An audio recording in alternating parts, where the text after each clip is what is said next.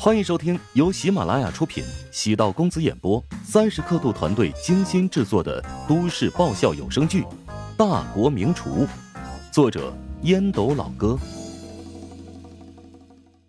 第五百六十九集。手机震动，焦宇发来的消息：“对不起，刚才我的表现有点失态，主要是乔治在挑拨我们的感情。”你千万不要被他洗脑，不要怀疑咱们之间的感情。还在像傻子一样骗管哲，一咬牙，管哲不仅删掉了焦宇的信息，还将联系方式拖入了黑名单。乔治帮助管哲的方式虽然残忍了一点但免得他以后还继续当一只舔狗。音乐工作室每个月能给他带来那么多钱，可不能就这么没了。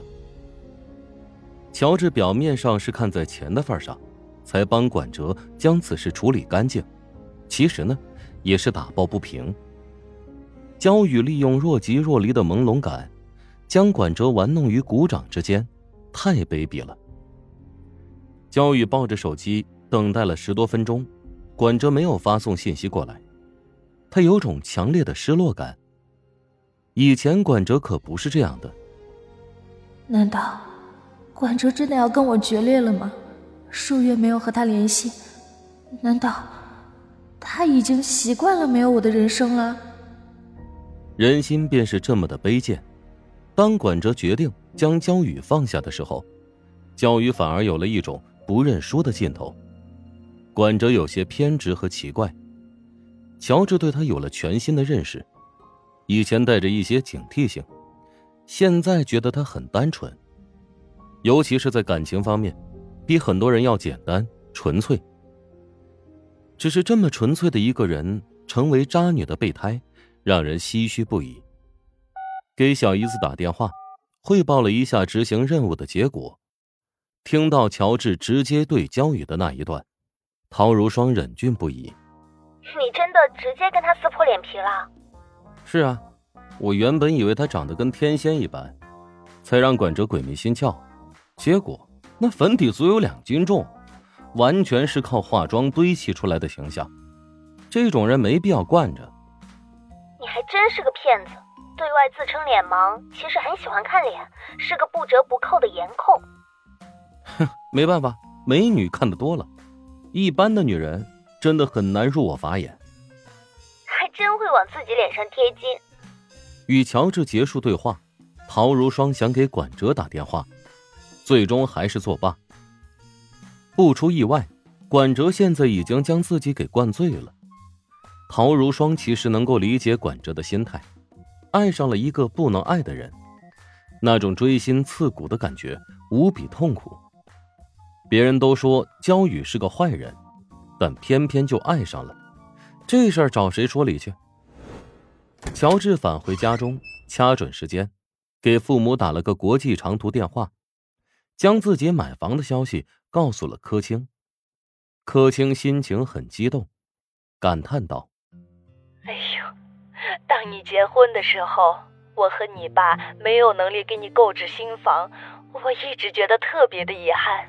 现在你终于办成了这件事情，我心里呀一块石头就落下了。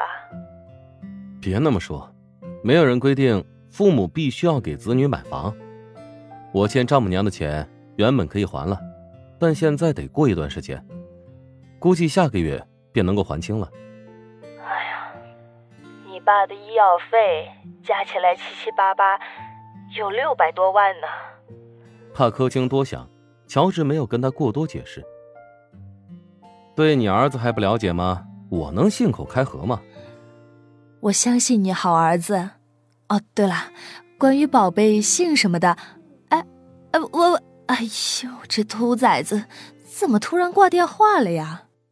乔治现在听到孩子跟谁姓的问题，要么装掉线，要么直接掐断电话。柯青一阵愁闷，见乔元斌在沉睡，儿子买房的好消息没人分享，实在是太难受了。他灵机一动，给好朋友田阿姨拨通电话。田阿姨吃了一惊。你怎么这个时间点给我打电话呀？我还以为老乔出事了呢。呸呸呸！乌鸦嘴！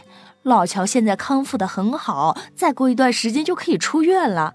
以后啊，每半年来检查一次就好了。哎呦，我想问你一件事啊，这碧海蓝天这个楼盘怎么样？啊，挺不错的呀。怎么，你打算置业从咱们小区搬走吗？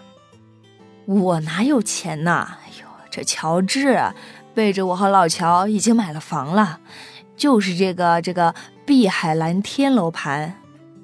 啊，挺好的，有名的高端小区学区房呢。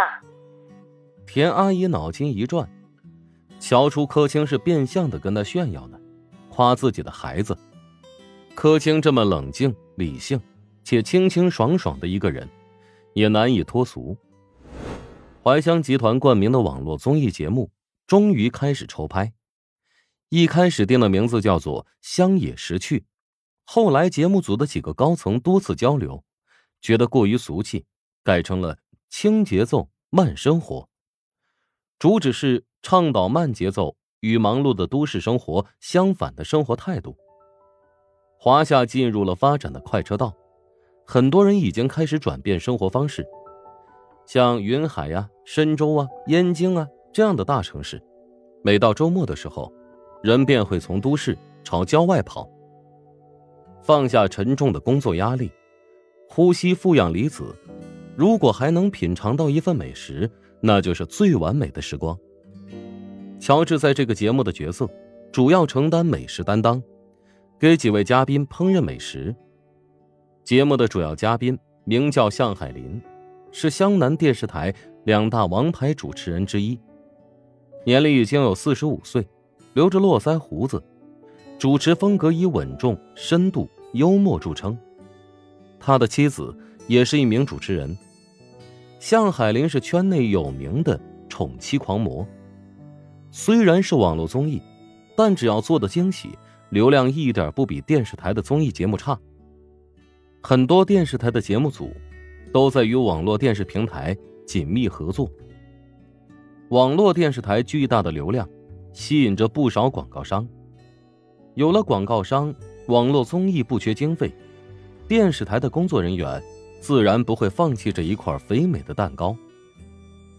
节目策划团队来自于湘南电视台旗下一个栏目组，故而能够轻松约到向海林作为主要嘉宾。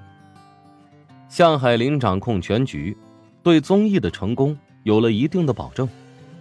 节目组前期给乔治发送了好几期策划案，其中包括一些食谱。乔治对各地的食谱肯定比策划组熟悉，因此细心做了修改。节目组对乔治的印象不错，乔治的加入能保证内容在美食文化的专业性。节目组特地安排了一个团队。跟乔治先行接触，拍摄一些素材，制作前期预热宣传片。负责自己的编导名叫陈思，九三年，毕业两年多，长得很清爽，做事有雷厉风行的劲头。乔治带着他和他的同事，在师大和职大两所食堂都拍摄了资料。陈思发现一个细节，在录制节目的过程中。乔治很少会影响到顾客用餐，而顾客也对镜头没有任何反感或者过多反应。乔帮主的食堂很有名气，有电视台来采访是正常不过的事情。本集播讲完毕，感谢您的收听。如果喜欢本书，请订阅并关注主播。喜马拉雅铁三角将为你带来更多精彩内容。